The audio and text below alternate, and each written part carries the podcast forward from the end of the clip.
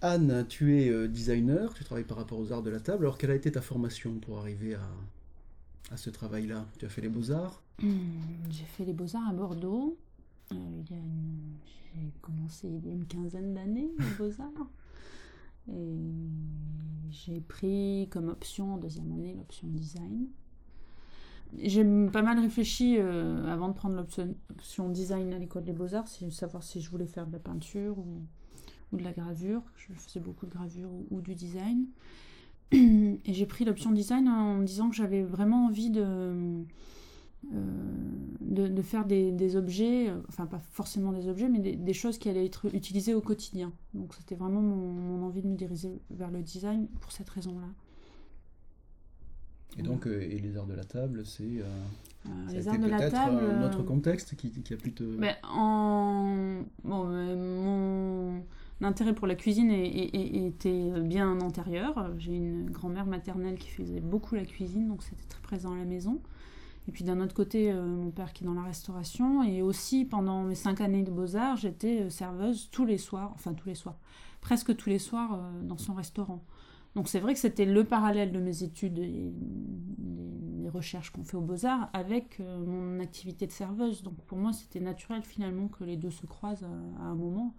Finalement, euh, reste toujours aussi liés dans mon travail, de plus en plus. Et donc, pendant que tu, que tu travaillais dans ce restaurant, tu, tu pouvais comme ça euh, observer euh, ben, comment, je sais pas, comment on utilise les objets, l'attitude des gens? Oui, bon. Ça t'a servi peut-être pour Ça fait plus. tout ça? Ouais, non, ça s'est fait plus ou moins inconsciemment à l'époque. C'était, Mm. c'était, c'était simplement un travail qui était assez dur, mais aussi intéressant puisque le contexte de, de ce du restaurant La Tupina c'est quand même assez luxueux, quoi. Donc euh, des bons produits. euh, et puis tout, euh, tout, tout aussi un, questionnement sur ce qu'est la convivialité, qui aujourd'hui m'in- m'intéresse beaucoup. Mais c'est vrai qu'à l'époque, je- j'en étais pas forcément consciente. C'est avec le recul maintenant que je sais que ce- cette expérience-là a été très bénéfique. dans mon, travail sur les arts de la table. En tout cas, moi j'ai l'impression que dans, ton travail, il s'agit souvent un petit peu de déjouer les habitudes d'usage. C'est-à-dire que c'est des- C'est-à-dire tu vas observer euh, ben, la manière dont on utilise une assiette, un couteau, je sais pas, et puis tu vas essayer de travailler à euh, donner un petit peu de jeu à ça. En, tout cas, ce qui est sûr, c'est que euh, ma, ma réflexion sur les arts de la table, c'est aussi une réf- réflexion sur la société, que la société, c'est un peu bateau ce que je dis, mais la société évolue, elle a une nouvelle façon de, de, manger, on mange de plus en plus, par rapport à il y a 50 ans, on mange de plus en plus euh, des, des plats de cultures différentes, on est de, enfin moi je suis... euh, un bout grec, un bout espagnol, un bout français. Donc chez nous, ça a toujours été naturel, effectivement, euh, bah, de manger un, de temps en temps espagnol, euh, pas forcément grec, mais marocain. euh, et puis après, mon intérêt pour l'Asie, enfin voilà. Donc je pense que c'est pareil dans pas mal de familles. Et par contre, euh, euh, euh, il y a une dizaine d'années encore, euh, le- les arts de la table français euh, avaient absolument pas bougé depuis le XVIIIe siècle. Quoi. Donc euh, c'est une idée effectivement de comment réfléchir à faire évoluer euh, cette histoire des arts de la table euh, qui, est, très intéressante. hein. Je, me, place toujours dans une tradition, une, évolution de la tradition, on va dire. Euh, co- comment, le, faire évoluer euh, légèrement voilà, pour poursuivre nos, nos, nos façons de, de vivre la cuisine en France. Quoi. Donc ça, ça passe pour toi un peu par la, la rencontre des cultures comme ça, euh, et la rencontre des gens aussi, parce que tu parlais tout à l'heure de, de créer des, des, des situations de, de convivialité, mais c'est quelque chose qui est de plus en plus important dans ton travail. On peut peut-être parler notamment des cafés éphémères, hein, euh, pour expliquer à ceux qui ne connaissent pas ce que sont les cafés éphémères, comment on peut... Alors ça fait bientôt deux ans, je crois, que j'ai initié ce... Alors je dis que c'est un événement, où, euh, donc c'est un moment, euh, un moment précis, c'est une sorte de rendez-vous avec euh, les gens qui viennent manger dans mes objets. Donc c'est souvent sur réservation, c'est souvent des très petites tables, des sortes de tables d'hôtes. C'est des groupes d'à peu près six personnes, donc souvent c'est deux ou trois personnes qui viennent et qui connaissent pas forcément les autres qui seront à leur table. Euh, ça se passe souvent dans des contextes, euh, des contextes qui sont variés, mais qui peuvent être euh, une exposition d'art contemporain, une librairie, un festival des jardins. Le rapport au contexte est toujours intéressant. Quand c'est une expo d'art contemporain, je dis, souvent, ben voilà, il va y avoir les gens qui vont passer dans le café éphémère parce qu'ils viennent voir l'expo, il y a les gens qui vont venir au café éphémère parce qu'ils ont envie de, voir des objets, de, voir du design, et il y a les gens qui sont intéressés par la nourriture. Et finalement, ils se retrouvent à la même table, ça, ça, ça, me plaît beaucoup. Et puis après, euh, le, café éphémère au début, c'était aussi une, réflexion sur, euh, en France, comment faire apparaître du design. Les maisons d'édition d'objets, sont il y en a très très peu. Donc euh, quand on est designer d'art de la table, c'est encore plus pointu. Euh, donc euh, c'était l'idée déjà de moi méditer, trouver un moyen de, méditer, donc de faire éditer mes objets, pardon. Donc j'ai travaillé directement avec un artisan et c'était après l'édition, c'est comment distribuer mes objets. Voilà, c'était l'étape suivante. le contexte de la galerie ou du magasin de design, voilà, j'avais pas forcément envie de passer par là.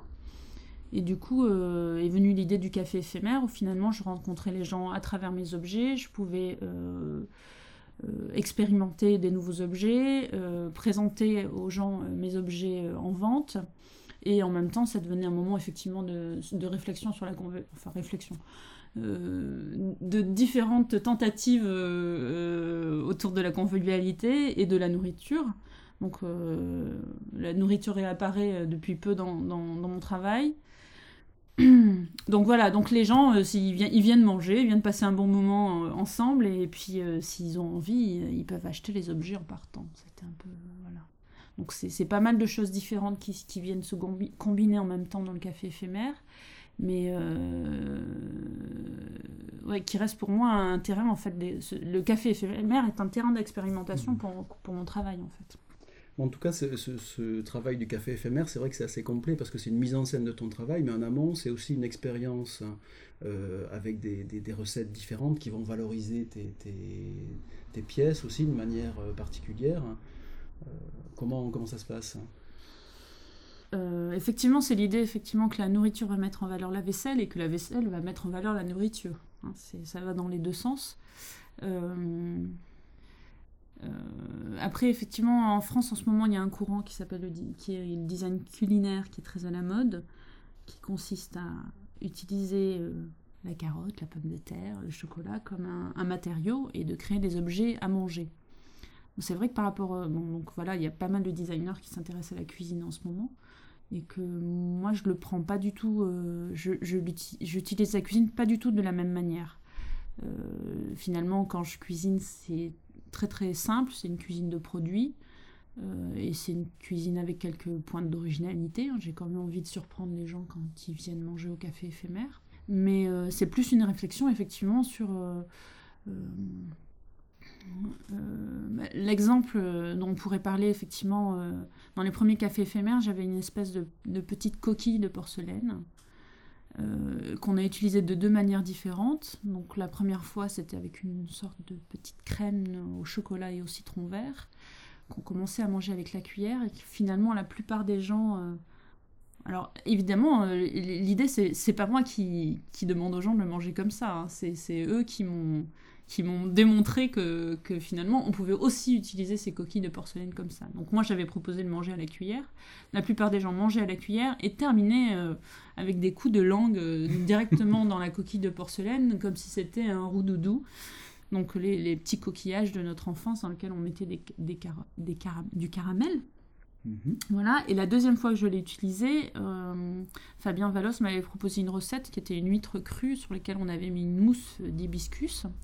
Et donc là aussi, euh, les gens portaient euh, la coquille à la bouche pour aspirer l'huître et l'hibiscus. Et donc c'était là, c'était très intéressant justement parce qu'effectivement, c'était un élément d'art de la table, mais qui, qui venait jusqu'à la bouche, euh, vraiment. voilà, donc, donc voilà, mais je, voilà, ça raconte effectivement bien que la nourriture met en valeur l'objet et, et vice versa comment dire, il y a cette dimension de la convivialité que, que tu as évoquée tout à l'heure, mais c'est aussi vraiment une expérience assez complète dans la mesure où, euh, comme tu viens de, l'illustrer, tu peux observer un petit peu l'attitude des gens qui, euh, en retour, enfin, ça peut te donner d'autres idées, d'expérimentation. Voilà, donc c'est vraiment un peu une sorte de petit laboratoire en même temps, non? C'est ça tu, Tout à fait, oui, euh. c'est un lieu d'expérience pour moi et, de, et de, de constatation. Oui, c'est l'idée du café éphémère. ce sont mes cobayes. Parce que c'est vrai que j'ai l'impression que d'une manière générale, même en dehors de, euh, du café éphémère, dans la manière dont tu présentes les pièces, notamment dans l'exposition ici euh, à suivre, il y a quand même cette dimension, beaucoup par la, par la photographie par exemple, mais de cette dimension de la recherche que tu donnes vraiment à voir. Ça, c'est quelque chose qui, euh, qui s'est retrouvé tout au long des expositions de design que tu as proposées au lieu d'art à suivre. Donc cette année, en l'occurrence, il s'agit de ton travail, mais euh, j'ai l'impression que c'est quelque chose à quoi tu tiens. Ça montrait euh, euh, pas seulement un objet fini, voilà, et le, bah, le, client éventuel, ou en tout cas le spectateur, doit identifier ça comme du design, mais vraiment donner à voir la, un petit peu la genèse de cet objet, de cette forme et la recherche. Alors par rapport au café éphémère, effectivement, moi je pense que c'est deux choses un peu différentes. au café éphémère, effectivement, j'expérimente des objets en cours de temps en temps. Mais par rapport à, suivre, euh, donc euh, à suivre le lieu d'art, c'est une sorte de, tradition maintenant. C'est une volonté euh, que j'ai eue de présenter des expositions de design. déjà, il n'y en a pas beaucoup dans la région, donc c'était important pour moi qu'il y ait des expositions de design. C'est une sorte de, enfin, et enfin entre guillemets éduquer le public au design. je crois que c'était quelque chose de très important enfin quelque chose que, que, je devais faire. Exposition que je, Itadakimas. Euh, L'idée de montrer effectivement euh, l'évolution du travail, c'est lié aux, aux, autres expositions de design où on avait euh, aussi fait la même manière, c'est-à-dire en bas plutôt le côté recherche, sur la mezzanine, la plateforme, pardon, euh, le côté euh, en expérience, en cours, et à l'étage euh, les objets finis. Donc ça fait maintenant trois ans qu'on fait les expositions de cette manière-là. Et donc c'est aussi effectivement donc montrer du design et aussi de le montrer de manière différente de, ce qui existe en France d'habitude. C'est-à-dire que les objets en cours sont très rarement montrés au public. Et donc bah, c'est un côté très pédagogique. Bah, notamment euh, les, séquences photographiques qui montrent euh, les objets qui sont par ailleurs pour certains exposés donc dans, l'espace, euh, des expériences de manipulation, c'est-à-dire prendre un objet, savoir comment le porter à la bouche, un plateau pour le présenter, recto verso, enfin tu fais des expériences de manipulation comme ça. Oui, là c'était plutôt des tests, puisque toute cette série est sur les, prises en main en fait, sur réfléchir comment comment euh, amener des prises en main un petit peu différentes selon les, formes d'objets. Donc ça c'est vraiment un travail en cours que je ne sais pas si ça aboutira. Donc euh, le, fait de le montrer en photo. Euh, oui, ça permet de, voir un petit peu les différentes possibilités. ça, ça nous amène directement à ce que tu viens de, vivre comme expérience, c'est-à-dire bah, le titre de l'exposition en, est, en est issu. On peut le traduire peut-être d'ailleurs? Tout de suite. Itadakimasu, c'est une sorte de bon appétit en japonais. Voilà, donc ça nous amène au Japon et à la résidence que tu viens d'effectuer là-bas, donc où tu as développé tout un travail euh, euh, sur cette observation de la gestuelle autour, de, autour du repas. Alors, j'ai eu une bourse de recherche qui s'appelle La Villa Médicis sur les murs. Et mon thème de recherche était le geste dans la, préparation, la préparation des repas et autour de la table. Donc c'était une étude, ça a pris la forme de vidéo qui sont présentés donc euh, dans l'exposition et de quelques prises photos. Euh, c'est très récent comme voyage. Pour l'instant, effectivement, il n'y a pas forcément de, choses qui, d'objets qui en sont sortis. Euh, Ça a été beaucoup une observation, une prise de notes photographique tout à fait, tout à fait. Ce qui est nouveau dans ton travail, ce travail de vidéo. Tout à fait. Tout à fait. Et, euh, et pour l'instant, effectivement, j'ai pas, pas grand chose à en dire, si ce n'est qu'il y a une masse de vidéos euh, que je présente là euh, et, et, qui donneront certainement lieu à de nombreux objets dans les années à venir. bon, pour l'instant, tu nous proposes de circuler comme ça d'une vidéo à l'autre. Mm. Euh, pour euh, voir donc des séquences qui sont bah, ça, des. Ça n'a qu'une valeur documentaire pour l'instant. Je ne je, suis pas du tout vidéaste, quoi, ni photographe. Pas... Donc tu nous donnes, à voir un petit peu ce que tu as. Mes étapes de travail. Voilà. Et donc au Japon, est-ce que tu as pu euh, peut-être avoir un contact avec un savoir-faire et un artisanat par rapport à la fabrication de pièces en céramique particulier? Est-ce que ça a été quelque chose d'intéressant? Ce voyage-là, euh, pas trop, mais en fait, euh, c'est la, la, troisième fois que je venais au Japon, et la première fois, c'était une bourse de l'école des beaux-arts, de, pardon, de la ville de Bordeaux. Et j'étais partie trois mois à Fukuoka, la ville jumelle de Bordeaux. Et euh, donc là, j'étais étudiante dans une université. Et là, effectivement, j'ai eu vraiment une rencontre avec la céramique et euh, avec d'autres techniques comme la gravure, euh, la gravure sur bois, la fabrication du papier, teinture textile, mais la, céramique, ça a été la, partie la plus importante. Donc là, effectivement, rencontre avec un savoir-faire japonais euh, mais en même temps, euh, justement, c'était un pont entre, euh, au niveau de la technique, aussi un pont entre l'Occident et, là-bas. Et donc, ça, ça, ça, fait aussi lien, justement, entre les deux pays. Parce que c'est vrai que tu as quand même pas mal voyagé, finalement. Tu es allé au Tibet, en Chine, au Japon. Euh, je, sais pas, je connais pas tous tes, tous tes voyages, oui, mais, enfin, bon, oui, c'est quand même beaucoup. C'est euh, important dans mon travail pour ouvrir un peu l'horizon, les horizons. Euh, voilà, et donc, mais bon, je sais pas, c'est le cas de tout le monde, non? Non, c'est majoritairement quand même des influences d'Asie. Mais c'est un peu par hasard, j'ai l'impression. Mais donc, je, je sais pas. Enfin, tout le monde y trouve un sens et le voit dans mon travail, mais c'est euh, mais c'est vrai que ce, voyage, cette bourse là, que, je, que, je, que je viens de, ce voyage que je viens de faire au Japon, euh, quand j'ai demandé la bourse, c'était un peu, euh, voilà, j'y étais allée il y a 11 ans, ça m'avait énormément plu, mais c'était revenir pour comprendre pourquoi ça m'avait plu la, première fois. J'en sais un petit peu plus, mais pas tant que ça. En tout cas, c'est aussi c'est aussi un rapport. Euh, j'aime beaucoup aussi ce pays parce qu'ils ont un rapport très fort à la nourriture. Euh, ils sont, c'est des grands. Euh, enfin, il y a beaucoup de choses très très proches des Français dans la façon de, de, penser la nourriture. Donc ça aussi, ça m'intéressait. Donc c'est vraiment toujours le mélange des objets et, de la nourriture qui, aussi, voilà, les, objets d'art de la table et la céramique, c'est quelque chose de très fort aussi au Japon. Donc finalement, c'est presque c'est ressemblant hein, sous plein, plein de côtés. Euh. Mais j'ai l'impression que là-bas, il y a quand même davantage qu'ici euh, un aspect un petit peu, euh, comment dire, cérémoniel du rapport au, repas, aux objets. Non, Enfin, dans l'idée qu'on peut s'en faire, en tout cas dans le Japon traditionnel, peut-être plus. oui, oui, si, si, si, si, je vois ce que tu veux dire, mais c'est juste parce que c'est exotique pour nous. C'est une manière complètement différente de manger et qui est liée à leur histoire. Déjà, ils mangent euh, près du sol. Euh, c'est des objets différents, donc c'est des gestuelles différentes et c'est exactement ça qui m'intéressait d'aller voir. Euh, mais c'est enfin voilà, c'est pas un cérémoniel plus que de prendre sa fourchette et de porter un aliment à la bouche, quoi. C'est voilà, ou d'apporter une soupière sur la table. Finalement ça, ça, ça, se ressemble à part oui c'est pas exactement les mêmes objets.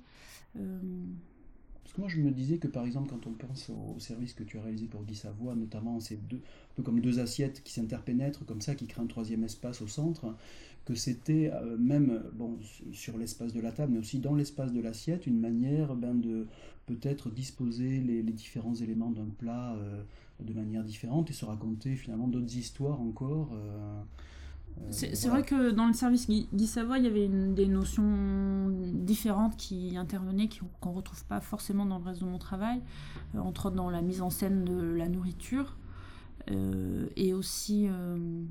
Et dans l'usage aussi, peut-être qui est détourné, enfin tu m'avais raconté que... oui, non, ce qui, ce qui m'intéressait effectivement, c'est d'amener des gestes de service différents. Donc ça, on, et c'était pas évident que, euh, effectivement, parce que comme je travaille toujours sur le geste, on peut pas imposer des gestes aux gens. Euh, donc, euh, c'était un travail de longue haleine pour que les serveurs acceptent de servir différemment les assiettes, mais ils, le font maintenant apparemment assez simplement. Et donc ça, ça m'intéressait beaucoup et, c'est, et ça a été vraiment poussé au maximum avec Guy Savoie. On a vraiment, je, je, lui ai proposé vraiment un projet, je crois, euh, assez extrême et il a accepté tout de suite. Donc c'est une expérience intéressante euh, pour ça, c'est qu'il a pas absolument pas, euh, il ne m'a absolument pas demandé de retravailler les assiettes. En fonction de leurs besoins spécifiques. Oui, voilà, je m'étais quand même adapté à effectivement des besoins de présentation, des besoins de mise en scène de la nourriture. Voilà, c'est un restaurant 3 étoiles. Donc avec beaucoup de serveurs. Donc ils, peuvent se permettre effectivement de prendre le temps avec les clients, de servir une assiette par une assiette. Voilà, c'est pas une brasserie.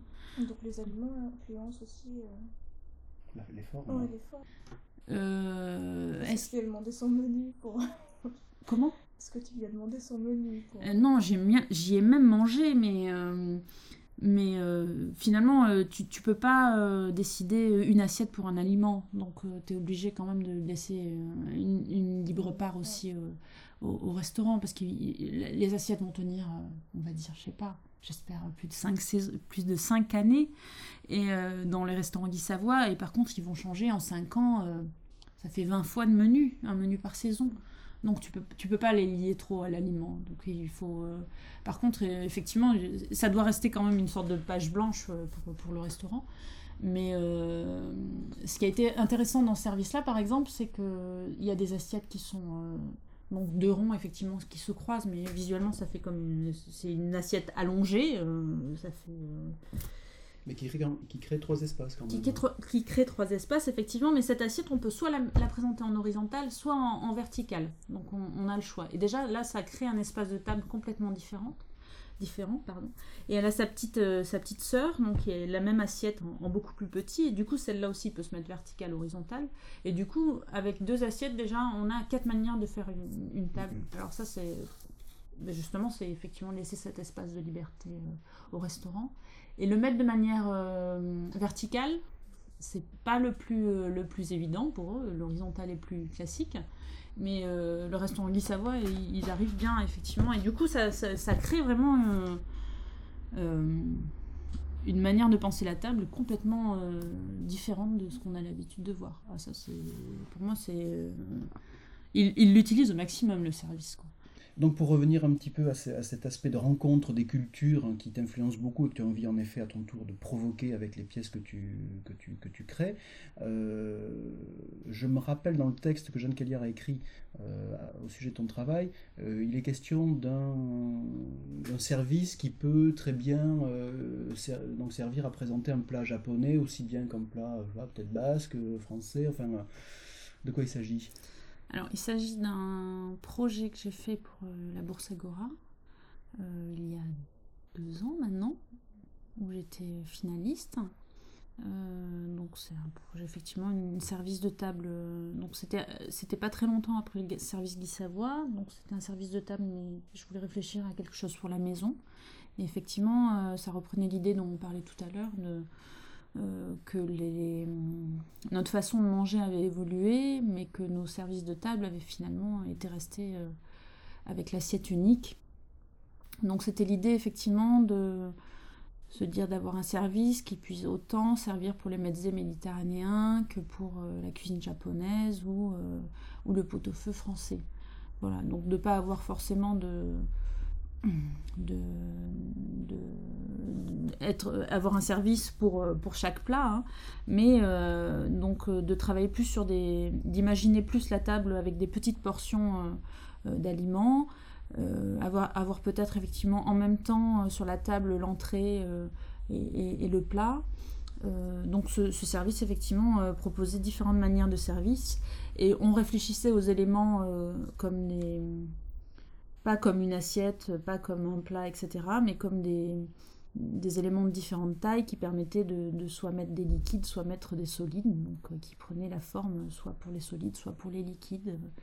Dans, l'exposition, qu'est-ce que, qu'est-ce que tu présentes comme pièce? On peut voir en effet le service euh, que tu as conçu pour Guy Savoie, on peut voir un trophée, me semble-t-il aussi.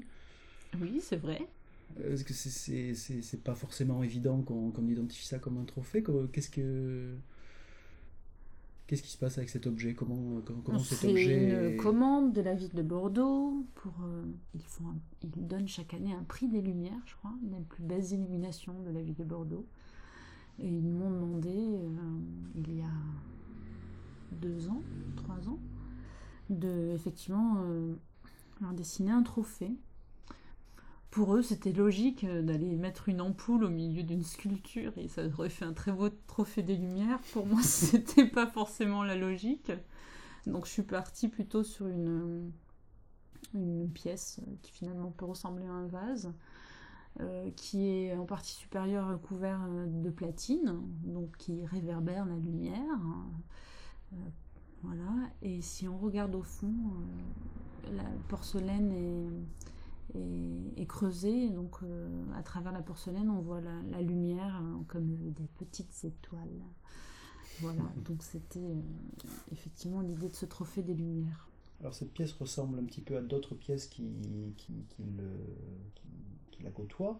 Euh, le trophée est issu de cette recherche antérieure que, que représentent ces pièces-là ou euh, En fait, les, les, deux se sont faits un peu en parallèle, donc c'est vrai que euh, comme ça se faisait en même temps, il est un peu dans la même famille et, au niveau de la forme, il ressemble beaucoup aux pièces qui sont présentées à côté, qui s'appellent l'ensemble, l'ensemble vase et contenant. Donc il y a une expérience avec un céramiste à Limoges où on a travaillé ensemble sur ces pièces-là, où on a résolu ensemble tous les problèmes techniques. Euh, donc c'est aussi euh, depuis quelques années où je prends vraiment part à la fabrication euh, des céramiques, où je suis présente quand on fait les prototypes, où j'y participe. c'est assez, assez important dans mon travail toujours d'avoir une réflexion aussi sur la fabrication. On ne voit pas forcément comme ça mais sur une réflexion sur l'économie de moyens. Voilà, enfin. Voilà, donc cette partie-là est assez importante pour moi et on ne le voit pas forcément. Alors, il, y a une autre, il y a une autre famille d'objets qui, qui, est dans le même espace d'exposition, qui sont des objets plutôt, là pour le coup, je crois, réversibles, mais en tout cas irréguliers. Mm. ça, ça, part de, de, quel autre type de, de recherche ben Là, on, on, peut dire que c'est antérieur à, euh, au projet de la bourse Agora dont on mhm. parlait tout à l'heure.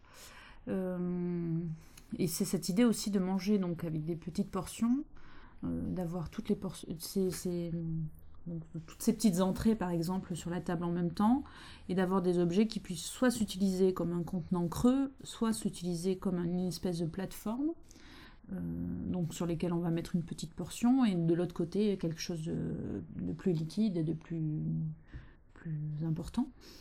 Euh, et d'avoir effectivement une certaine liberté par rapport à ce service. On choisit, il s'utilise, d'ailleurs, il s'appelle le service recto verso, on l'utilise dans un sens ou dans l'autre. Et voilà, donc d'avoir un petit jeu et comme ça aussi de, de, de, créer une espèce de petit paysage euh, sur la table et de, de, vraiment sortir effectivement de ce que je disais tout à l'heure, de cette assiette unique euh, qui est notre unique, unique exemple presque de ce que peut être une table en France. Quoi. Donc euh, voilà, donc c'est fabriqué aussi dans un petit atelier de, de céramistes. Et, euh, et, voilà, donc euh, c'est vrai que c'est assez, assez décalé du reste de mon travail parce qu'il y, a une impression d'aléatoire au niveau de la forme. mais ça, c'est vraiment effectivement l'idée aussi de s'adapter à, un petit atelier de céramiste où, c'est finalement l'irrégularité de la forme est beaucoup plus facile à, produire. il y a beaucoup moins de pertes euh, sur ces productions-là. Donc euh, voilà, c'est beaucoup plus intéressant à fabriquer. Après, ça, c'est pas forcément, ça se dessine pas de la même manière.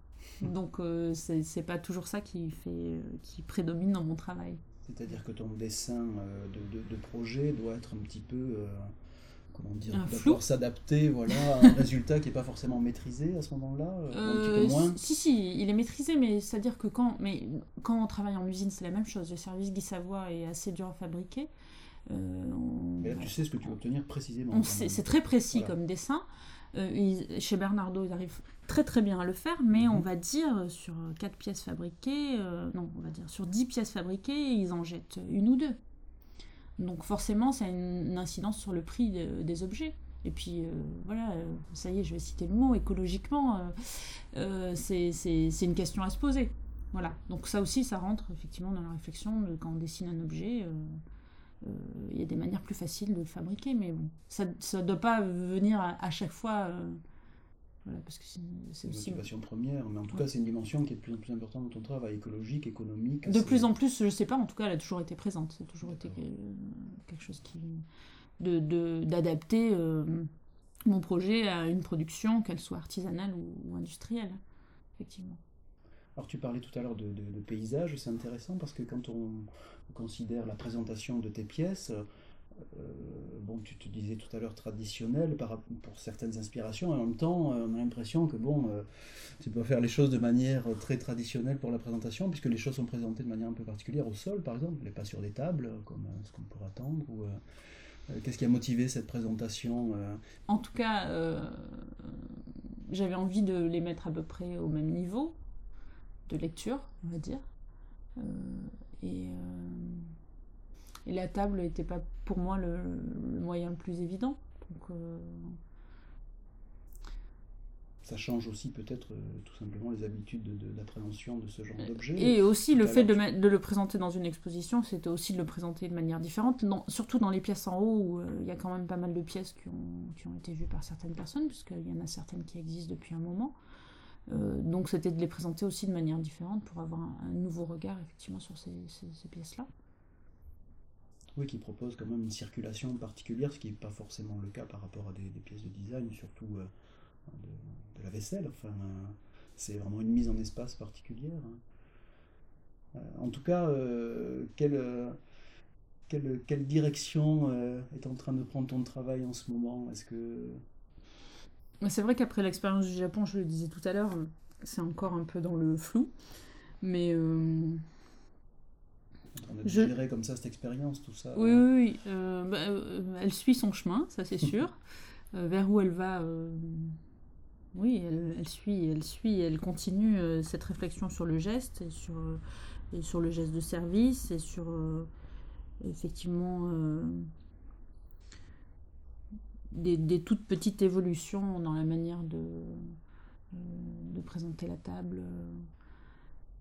Voilà. Et puis effectivement, il y a, par rapport à l'exposition, il y a quelque chose. C'est la première fois que je présente l'ensemble de mes pièces comme ça. Et il y a eu euh, effectivement dans la partie euh, dans le, à l'étage euh, toute une réflexion sur le socle qui, a, été assez intéressante pour moi et que j'ai à peine initié là et que j'aimerais peut-être continuer, mais c'est à voir, à suivre.